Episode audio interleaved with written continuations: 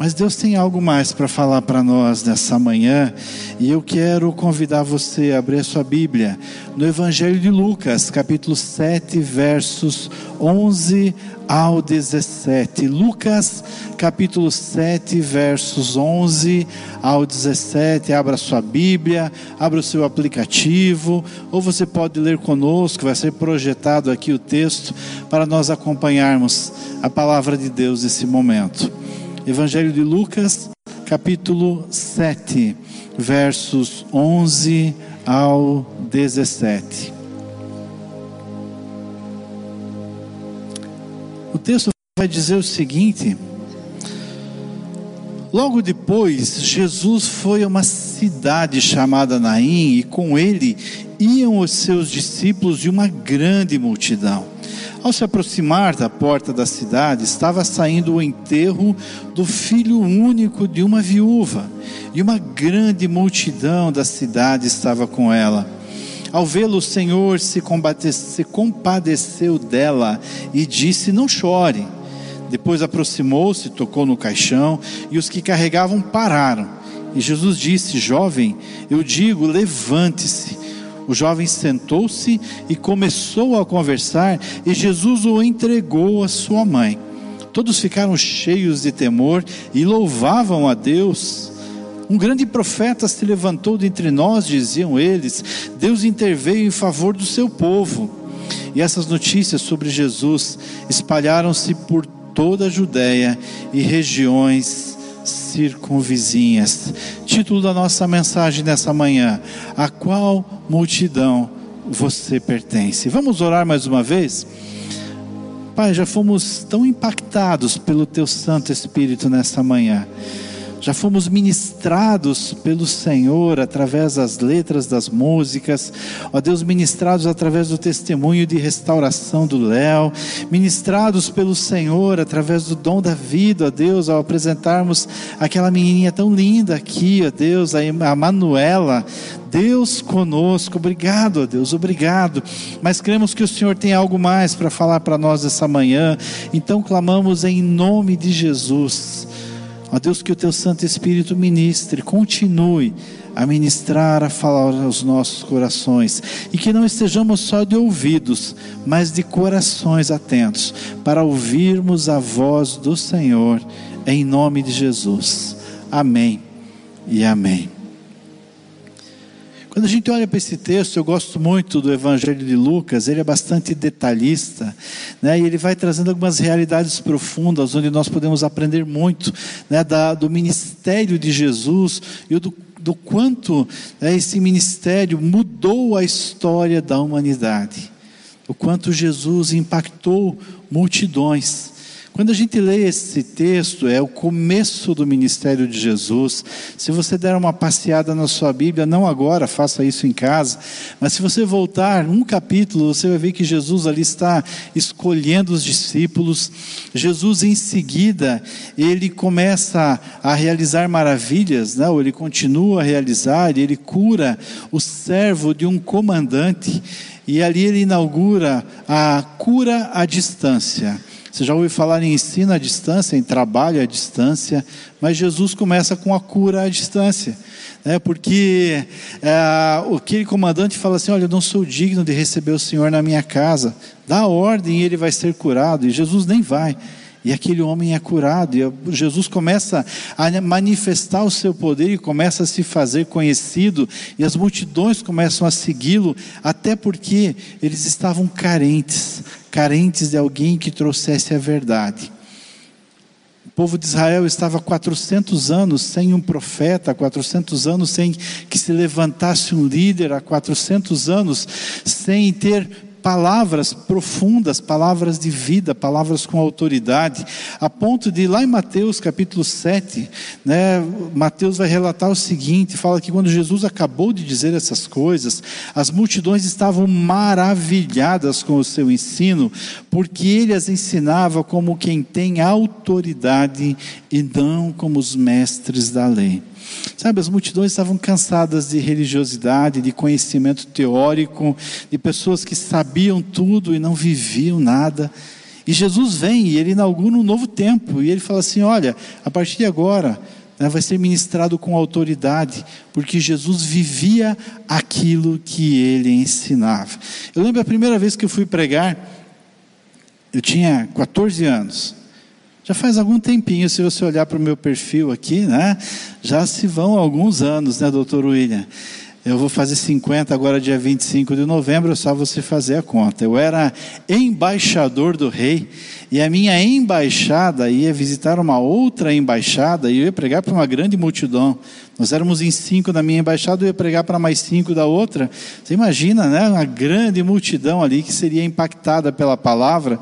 E o meu conselheiro, né, que era o Martins, hoje ele é o pastor Martins, ali em Santa Catarina ele me deu a incumbência de pregar. E aí imagina eu todo empolgado aos 14 anos, começo a fazer a minha, a, o meu esboço de mensagem, passo um mês fazendo esboço, e tinha umas 15 páginas ali escritas, né? Emprestei livro do meu pastor e fiz pesquisas. Imagina, eu ia pregar pela primeira vez para uma grande multidão de 10 meninos, né? Eu todo empolgado. Quando eu terminei o esboço, eu cheguei para o Martins e falei: Olha, está aqui, antes de eu pregar, me dá sua opinião. E ele olhou. Levou um tempo para folhear tudo aquilo, né, de tanta coisa que eu tinha anotado. Ele falou: William, está muito bom, muito bom mesmo. Olha, parabéns, você se empenhou. Mas deixa eu dizer uma coisa para você: mais do que toda essa teoria aqui, compartilhe vida com os meninos. Mais do que toda essa teoria, compartilhe tua experiência do que Jesus tem feito na tua vida. Porque assim, eles precisam ouvir isso. Porque conhecimento, as pessoas têm tido e têm buscado e têm ouvido tanto, mas eles precisam ouvir de vida. E sabe aquela palavra do Martins, hoje do pastor Martins, ela tem falado ao meu coração cada vez que eu vou preparar uma mensagem. Porque é importante nós termos conhecimento, nos aprofundarmos, mas mais importante do que isso é nós repartirmos vida, porque é isso que Jesus oferece através da Sua palavra. Ele vai além do conhecimento, ele oferece vida e vida em abundância. E por isso Jesus aqui tinha tanta autoridade para pregar, porque ele antes de ensinar com palavras, ele ensinava com a vida. Tem uma frase de Francisco de Assis que eu gosto muito e diz o seguinte: pregue em todo tempo. Quando necessário, utilize palavras. Pregue em todo o tempo. Quando necessário, utilize palavras. Sabe, as multidões, as pessoas, a sociedade à nossa volta está carente, assim como nos tempos de Jesus, está carente de pessoas que compartilhem vida. Chega de teoria, chega de, de questões técnicas e conhecimentos, e tanta gente tem, e não há nada errado em você se aprofundar, desde que isso sirva para a sua edificação e para a edificação daqueles que estão à sua volta. Jesus ensinou isso. Jesus vem para preencher o vazio dessas multidões. Jesus vem para trazer essa vida e vida em abundância. Jesus vem para ensinar com autoridade a partir daquilo que ele vivia. E por isso as pessoas viam diferença em Jesus.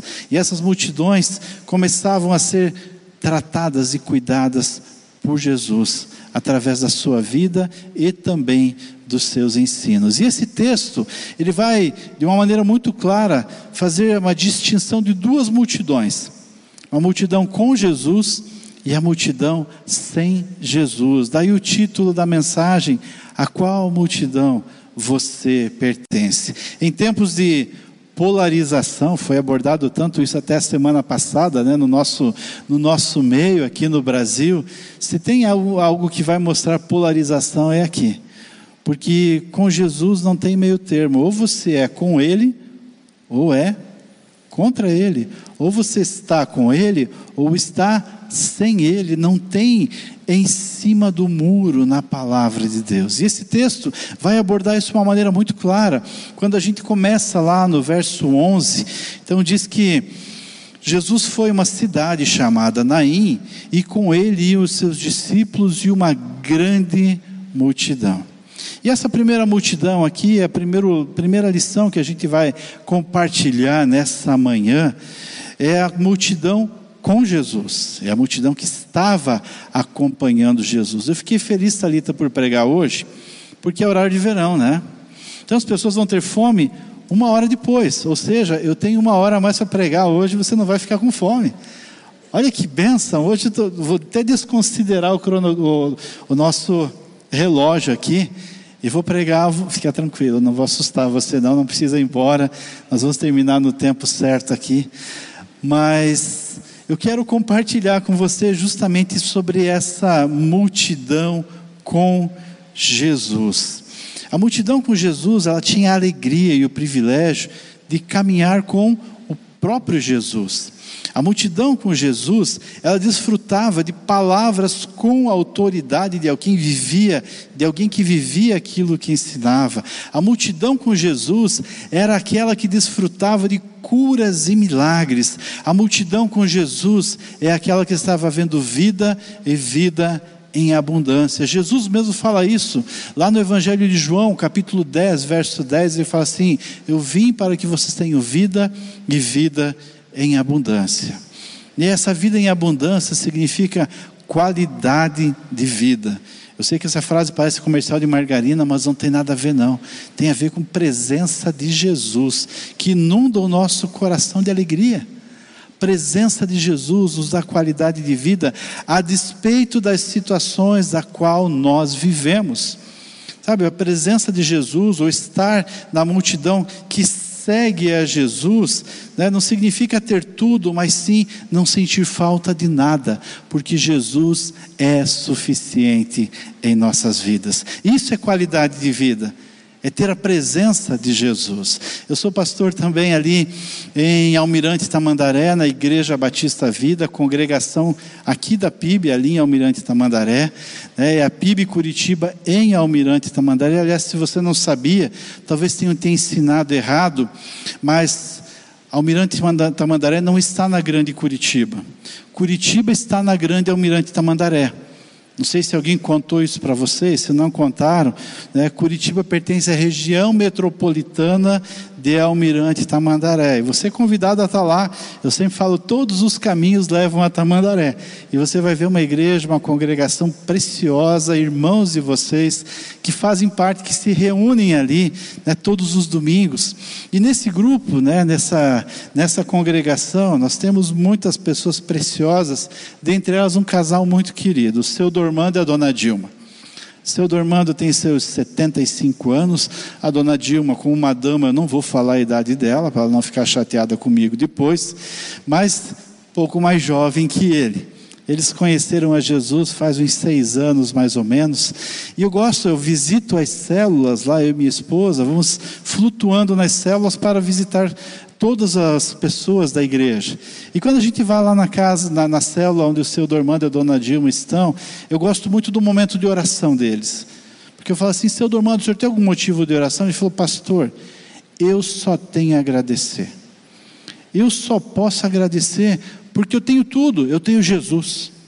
E se eu tenho Jesus, eu tenho tudo, então eu só tenho que agradecer. Seu Dormando, aposentado, né, vive da sua aposentadoria, tem uma chacrinha lá em Adrianópolis, sua casinha ali, o Mirante Tamandaré, uma vida muito tranquila. Ele e a dona Dilma, e a oração deles é essa: só agradecer. Ele fala, mas tem algum pedido? Ah, tenho sim. Eu quero pedir pelos meus familiares que ainda não têm esse Jesus que eu tenho. Eu quero pedir para que eles sejam alcançados e tenham a alegria que eu tenho. Porque eu tenho Jesus, então eu tenho tudo. Eu não sinto falta de nada. Consegue entender o que é ter Jesus no coração? Não é você ter tudo, é você não sentir falta de nada, porque Jesus é suficiente. E quando a gente entende isso, a gente vive essa realidade com uma grande alegria no coração. Eu quero dizer para você que o pertencer à multidão com Jesus não é estar num grupo de pessoas que se reúnem em adoração a Jesus. Pertencer à multidão de que segue a Jesus, ou a multidão com Jesus, é ter Jesus aqui, no coração. Porque você pode estar reunido junto com um grupo de muitas pessoas que seguem a Jesus, mas se você não tomou uma decisão, se você não escolheu Jesus na sua vida, você pode até estar na multidão, mas não pertencer a essa multidão, porque ainda você não buscou o toque de Jesus na sua vida. A gente precisa experimentar precisa sentir a presença de Jesus e é uma escolha que nós fazemos. Há algum tempo eu estava atendendo uma pessoa, agendou um horário e veio falar comigo no, no gabinete pastoral. E ele chegou, um jovem ainda, e falou assim: Olha, pastor, eu quero dizer que eu tenho algumas dificuldades com vocês cristãos, com vocês crentes, com vocês que se dizem seguidores de Jesus, porque vocês acham que vocês são donos da verdade. Porque vocês acham que vocês sabem tudo, porque vocês acham que vocês estão numa realidade diferente, porque vocês acham que vocês são os únicos que vão para o céu. E eu já estudei isso, eu já estudei a linha tal, eu já estudei a convicção tal, e eu já pesquisei. E ele falando, falou por uns 15, 20 minutos, e para quem me conhece sabe que eu gosto bastante de um café, né? Não é um cafezinho, é um café. E para tamanho da conversa tinha que ser um café mesmo, e não um cafezinho. E ele falando e eu tomando café. E ele foi, depois de uns 20 minutos, falou assim: Pastor, diante de tudo que eu falei para o senhor, eu quero saber o que, que o senhor tem a me dizer. E aí eu falei assim: Tá bom, antes de eu. Ele falando e eu orando, é lógico, para buscar a direção de Deus. Eu falei: Tá bom, antes de você ter a minha resposta, eu vou fazer uma pergunta. E ele, ok. Eu falei: Me diga uma coisa: o café estava com ou sem açúcar? E ele ficou bravo comigo, falou: Como é isso, pastor? Eu estou aqui né, conversando com o pastor, apresentando a minha argumentação, e o senhor preocupado com o café. Eu falei: Não, eu vou lhe responder, só me diga: o café estava com ou sem açúcar? Ele, pastor, isso não é pergunta que se faça, eu quero uma resposta. Eu falei: Eu vou responder, só me diga. Ele falou: Logicamente está com açúcar. Eu falei: Não, faz alguns anos que eu tomo café sem açúcar. Ele me olhou e falou assim: o que, que isso tem a ver com a nossa conversa? Eu falei: sabe por que, que você não sabia o sabor do café? Porque você não experimentou.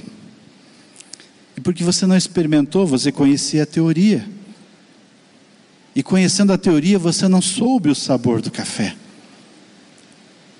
Com Jesus é a mesma coisa. Sabe, você pode trazer toda a tua teoria para mim, eu falei para ele. Você pode trazer todas as tuas pesquisas, todo o teu conhecimento mas enquanto você não experimentar o toque de Jesus, você não vai saber o quanto é saboroso viver na presença dEle.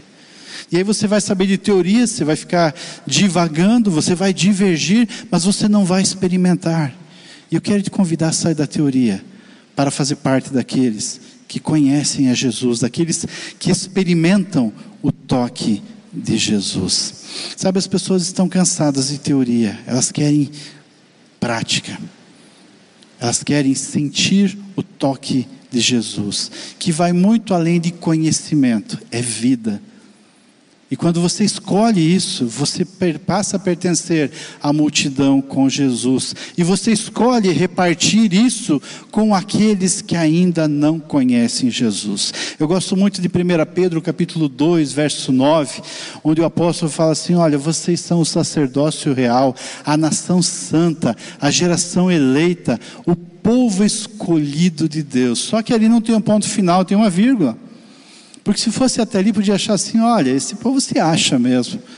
Mas a vírgula diz assim: para anunciar àqueles que estão nas trevas a sua maravilhosa luz.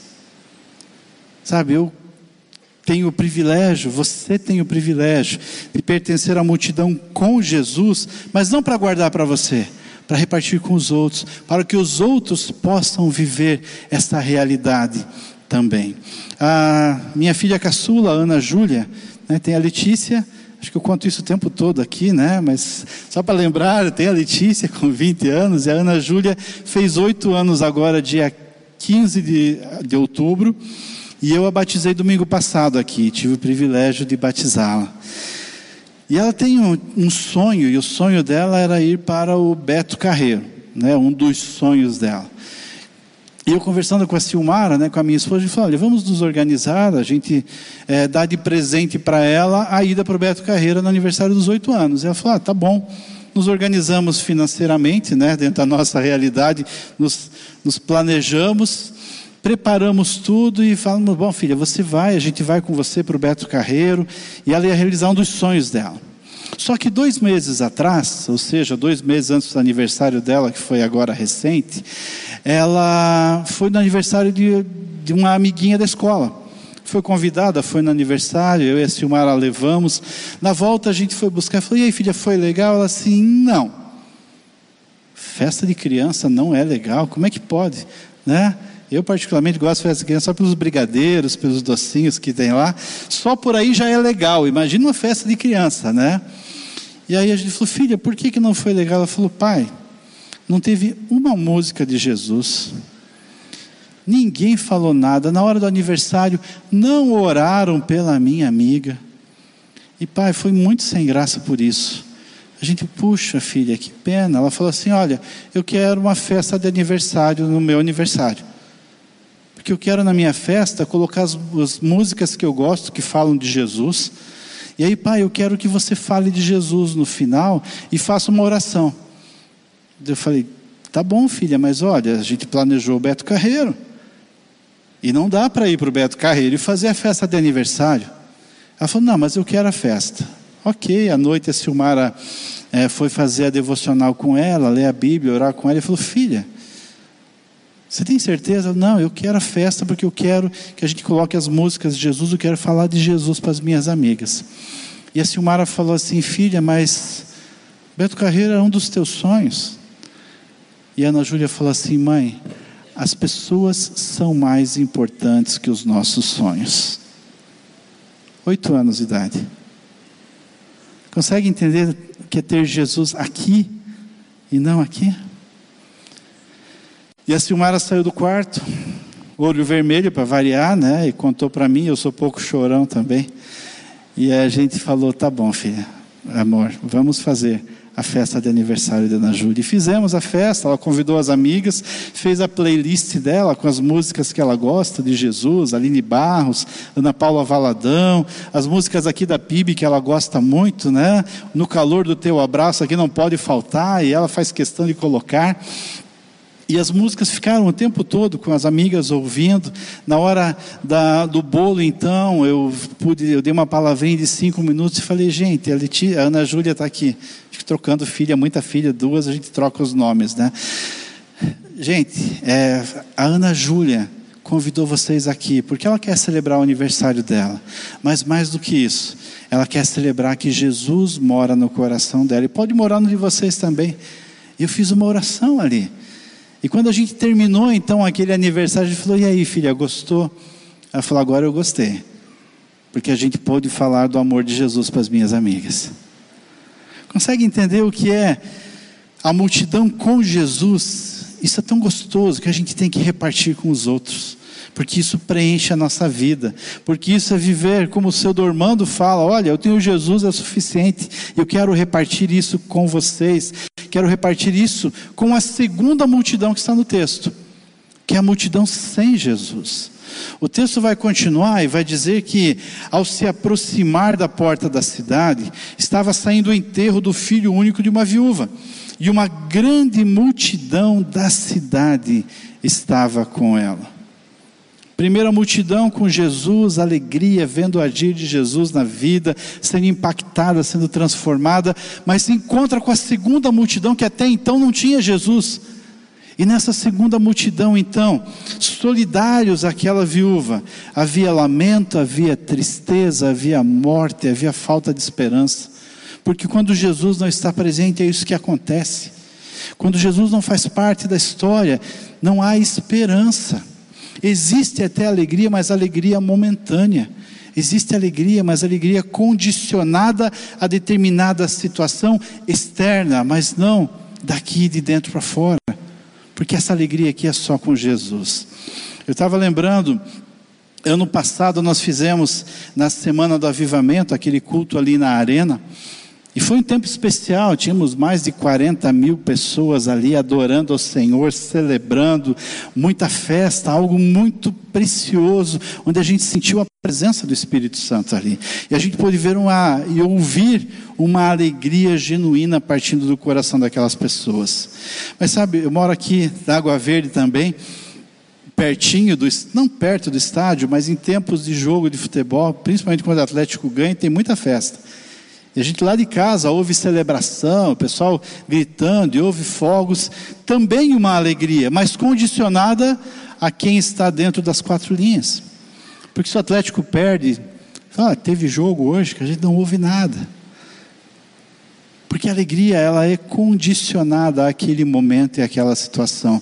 Ao contrário do culto, nós fomos lá celebrar não por quem estava dentro das quatro linhas, nós fomos celebrar aquele que já estava no nosso coração.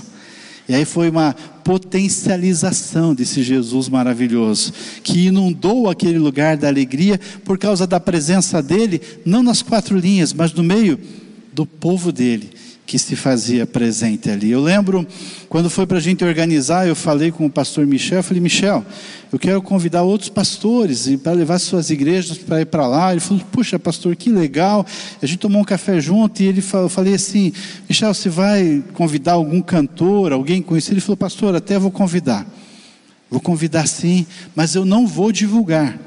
Aliás, eles estão vindo sem cachê, estão vindo sem cobrar nada, até porque se, eles fizessem isso eu não convidaria. Mas são servos de Deus, conhecidos, mas eles vêm para cá para servir ao Senhor e adorar o Senhor e não para divulgar o seu CD, os seus projetos musicais. E o Michel falou assim: Sabe por que eu quero fazer isso, pastor? Porque eu quero que as pessoas entendam que Jesus continua atraindo multidões. Jesus não precisa de subterfúgios, não precisa de garotos propaganda para atrair multidões, porque Jesus é suficiente. E as multidões sem Jesus ainda não têm entendido isso. E cabe a nós que já conhecemos Jesus, que já sentimos o toque de Jesus, repartimos com, com os outros esta realidade tão maravilhosa. Você é um agente de transformação. O Senhor chamou você para convidar aqueles da multidão sem Jesus para pertencer à multidão com Jesus. E isso acontece quando a pessoa entende e ela sente o toque de Jesus na sua vida. Essa transformação acontece a partir do momento em que alguém vai sentir, vai sentir o toque de Jesus. E o texto vai falar algo muito interessante sobre isso, lá no verso 14. Jesus conforta aquela mulher e fala: Não chore, eu estou aqui. E quando Jesus faz isso, a Bíblia fala que ele vai, ele aproxima-se do caixão e os que carregavam pararam. E Jesus disse ao jovem: Eu digo, levante-se. Mas Jesus aproximou-se e tocou no caixão. E tocar no caixão aqui não é tocar na urna. O caixão era aberto, não havia tampa. Então Jesus toca naquele jovem que havia falecido. Eu acho interessante o toque de Jesus. Eu gosto muito do livro do Gary Chapman, As Cinco Linguagens do Amor né, que não foi divulgado aqui, mas também é uma boa leitura para você. Ele vai falar de, do expressar o amor através de linguagens do amor. E uma delas é, são as palavras de afirmação, a outro tempo de qualidade, presentes, atos de serviço. E uma das linguagens do amor é o toque. Não é transtorno obsessivo compulsivo, é toque de você tocar de você pôr a mão, de você abraçar, de você falar: olha, está aqui, estamos juntos. E Jesus expressa esse amor de todas as linguagens possíveis. Mas é interessante que na Bíblia ele apresenta especialmente através do toque. Se você parar para estudar um pouquinho a palavra e for relembrar comigo, a Bíblia vai falar de uma mulher que tinha um fluxo de sangue, uma hemorragia. E para a lei, para a cultura da época, aquela mulher, se alguém tocasse nela ou ela tocasse em alguém, aquela pessoa que fosse tocada, ou que tocasse nela, estaria impura. E essa mulher vai e toca em Jesus. Jesus fala assim: Olha, alguém me tocou, e de maneira diferente, porque de mim saiu virtude, de mim saiu poder. E aquela mulher, ao receber o toque de Jesus, ou ao tocar em Jesus, ela é curada. A Bíblia também vai falar de um homem leproso que se aproxima de Jesus e que pede para ser curado. E se alguém tocasse no leproso, estaria impuro e teria que passar por um ritual de purificação. Mas a Bíblia fala que aquele homem vem para Jesus para ser curado, e antes de curar, Jesus toca naquele homem. Isso me chama a atenção. Jesus podia estender a mão e curar, mas Jesus toca porque antes de curar o físico daquele homem, Jesus queria curar a alma dele, dizendo assim: Eu te aceito, eu te amo do jeito que você é. E se alguém tocasse no leproso, também teria que passar por um ritual de purificação. E Jesus toca naquele leproso. E depois disso, então, olhando para o texto que nós estamos lendo e analisando aqui, Jesus toca naquele rapaz que havia morrido. E dentro da lei, também, se alguém tocasse em alguém morto, estaria impuro e teria que passar por um ritual de purificação. E Jesus toca, ou é tocado por aquela mulher com hemorragia, Jesus toca no leproso, Jesus toca no jovem que havia morrido e não precisa passar por ritual de purificação, sabe por quê? Porque ao invés de Jesus ficar impuro, ele purifica. E sabe, em quem Jesus toca a cura, em quem Jesus toca a purificação, em quem Jesus toca a restauração, em quem Jesus toca a nova vida. O toque de Jesus muda a história das pessoas. O toque de Jesus gera transformação. Muitos sabem aqui, eu fui pastor lá em Porto Alegre por alguns anos, e nós tínhamos uma célula lá.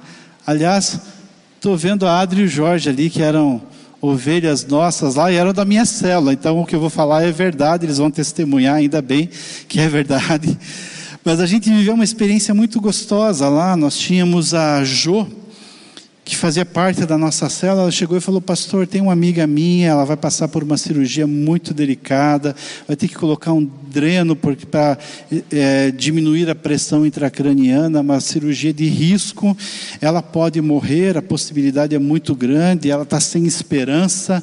E eu queria trazer ela para a célula. Eu falei: Traz para a célula. Traz, traz para cá, a gente vai cuidar dela. E a Soninha veio dois meses antes da cirurgia, mais ou menos, e nós começamos a falar do amor de Deus para ela, cuidar dela. Ela começou a se sentir cuidada por Deus, mas com aquela expectativa e aquele temor, aquela falta de esperança né, no que se referia à cirurgia dela. 15 dias mais ou menos antes da cirurgia, Deus coloca no meu coração de não trazer o estudo na célula, mas sim de trazer uma palavra de salvação. E eu então deixo de lado o roteiro, falo do amor de Deus, falo da salvação em Jesus e pergunto se alguém quer entregar a vida para Jesus e a Soninha ergue a mão e fala assim: Eu quero esse Jesus. Eu quero esse Jesus para mim. E quando termina a célula, então todo mundo se alegra, abraça ela e ela fala assim: Agora estou pronta para a cirurgia. Porque se o Senhor não quiser que eu permaneça aqui, eu sei que eu vou estar com Ele. Então eu estou pronta para a cirurgia e estou em paz. E a gente, como igreja, como célula, oramos, cuidamos, acompanhamos ela. No dia da cirurgia eu não pude estar presente, mas eu e a Silmara ligamos para ela, orando com ela para acalmar o coração dela. Falou, pastor, eu até estava ansiosa, mas agora eu estou mais calma, porque o médico veio aqui o médico pegou na minha mão, me acalmou, tocou em mim e falou: Fica tranquila que vai dar tudo certo. Eu vou estar operando você e você vai voltar para casa. Fique tranquila, eu vou fazer isso por você. E ela falou assim: Puxa, que bom. E ela ficou tranquila e nos falou no telefone: Olha, agora eu estou em paz para a cirurgia. Porque aquele médico era tão especial, o toque dele foi tão maravilhoso, a maneira que ele me atendeu ali foi tão maravilhosa que eu estou pronta para a cirurgia. E foi. Uma cirurgia delicada, levou algum tempo. Depois, quando termina a cirurgia, passa pela sala de recuperação e nós vamos visitá-la. E ela falou assim: Pastor, aconteceu algo maravilhoso. Correu tudo bem, tudo bem mesmo. Ela falou assim: quando terminou a cirurgia, durante a cirurgia, um pouco antes, o médico veio de novo e segurou em mim e falou: Eu vou estar aqui com você, fique tranquila, vou te operar, vai dar tudo certo. E deu tudo certo. E aí, quando termina a cirurgia, ela fala que ela acorda da anestesia e o médico estava ali do lado dela de novo. Falou, eu falei para você que ia dar tudo certo, segurando a mão dela. Falou assim, amanhã você vai para casa. Eu falei, puxa, que bênção, Soninha. Ela falou, pastor, mas não é só isso. Eu falei, como assim? Ela falou, entrou um segundo médico aqui, algum tempo depois do primeiro médico. Eu falei, e aí? E aí o segundo médico chegou e falou assim: Olha, dona Sônia, correu tudo bem, a cirurgia foi muito boa, nos surpreendeu, a senhora está muito bem, e eu quero dizer para a senhora que amanhã a senhora vai para casa, vai ter alta. Ela falou assim: Não, obrigado, doutor, eu já sei disso, o outro médico já me falou isso. E aí o segundo médico falou: Que médico? O outro médico me operou. Eu operei a senhora. Não, o outro médico. Eu operei, eu tinha um auxiliar, eu tinha um anestesista, eu tinha as enfermeiras. Não, mas o médico assim e tal, como está Esse médico não existe, minha senhora. Esse médico não está aqui, não conheço, fui eu que operei a senhora. Você consegue imaginar quem operou a Soninha? Aquele médico foi um instrumento nas mãos de Deus para tocar na Soninha. E até hoje ela está bem, né, Adri? está bem, está feliz, seguindo a Jesus, testemunhando, levando pessoas para fazer parte da multidão com Jesus, porque ela experimentou o toque de Jesus. E quando nós experimentamos o toque de Jesus, nós podemos viver essa restauração, porque o toque de Jesus traz cura, o toque de Jesus traz restauração, vida, renovo e esperança. A qual multidão você pertence?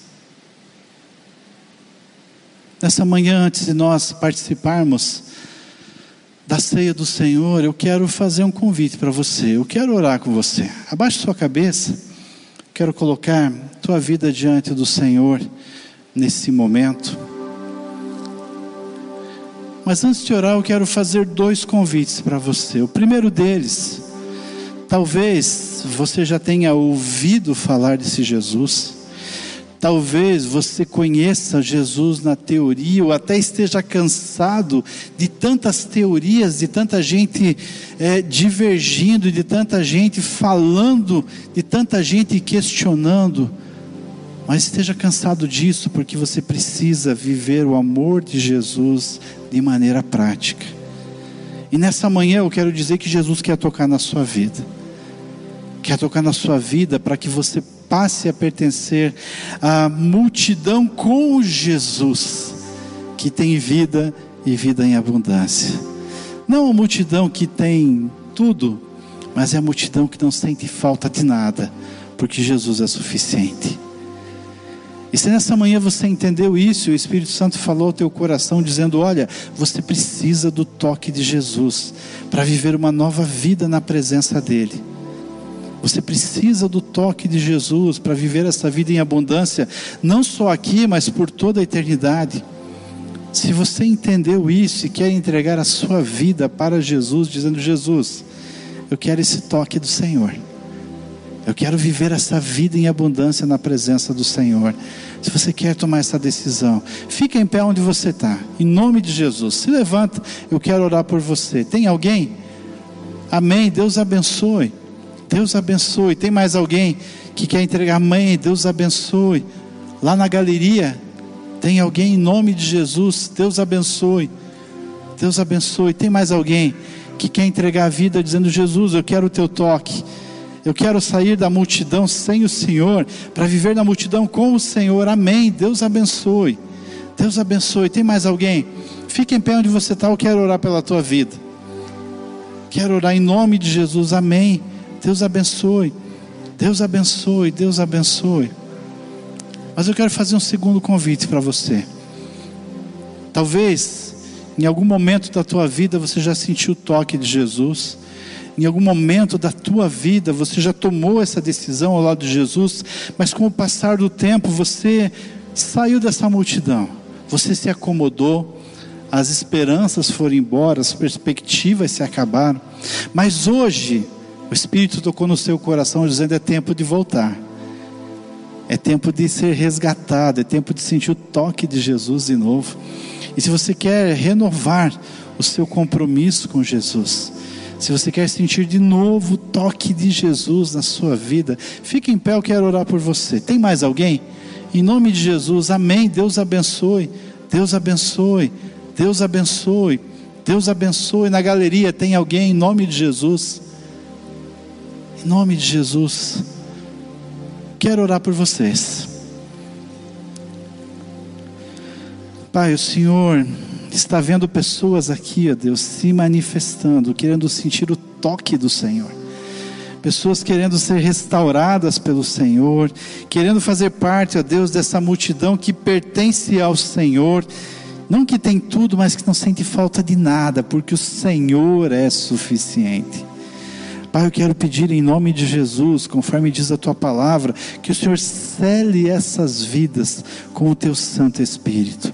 E que a partir de hoje sejam novas vidas em Jesus, fazendo parte da multidão com o Senhor e repartindo com os outros a alegria de pertencer ao Senhor. Que nós, como igreja, apesar de nós, possamos ajudá-los nessa caminhada em nome de Jesus. Pai, tem pessoas aqui também que já experimentaram essa, esse toque do Senhor, já viveram essa experiência, mas independente da circunstância, eu não sei quais são e nem preciso saber, mas se afastaram. Só que hoje entenderam que é tempo de voltar, é tempo de se reintegrar à multidão com o Senhor. Eu quero pedir que o teu Santo Espírito renove as forças, o ânimo, a alegria, a esperança, o prazer de pertencer ao Senhor. Em nome de Jesus, Pai, que o teu Santo Espírito ministre em cada coração e complete aquilo que eu não expressei com palavras aqui mas que o teu Santo Espírito continue a ministrar em cada coração, em nome de Jesus. Amém e amém. Você pode sentar.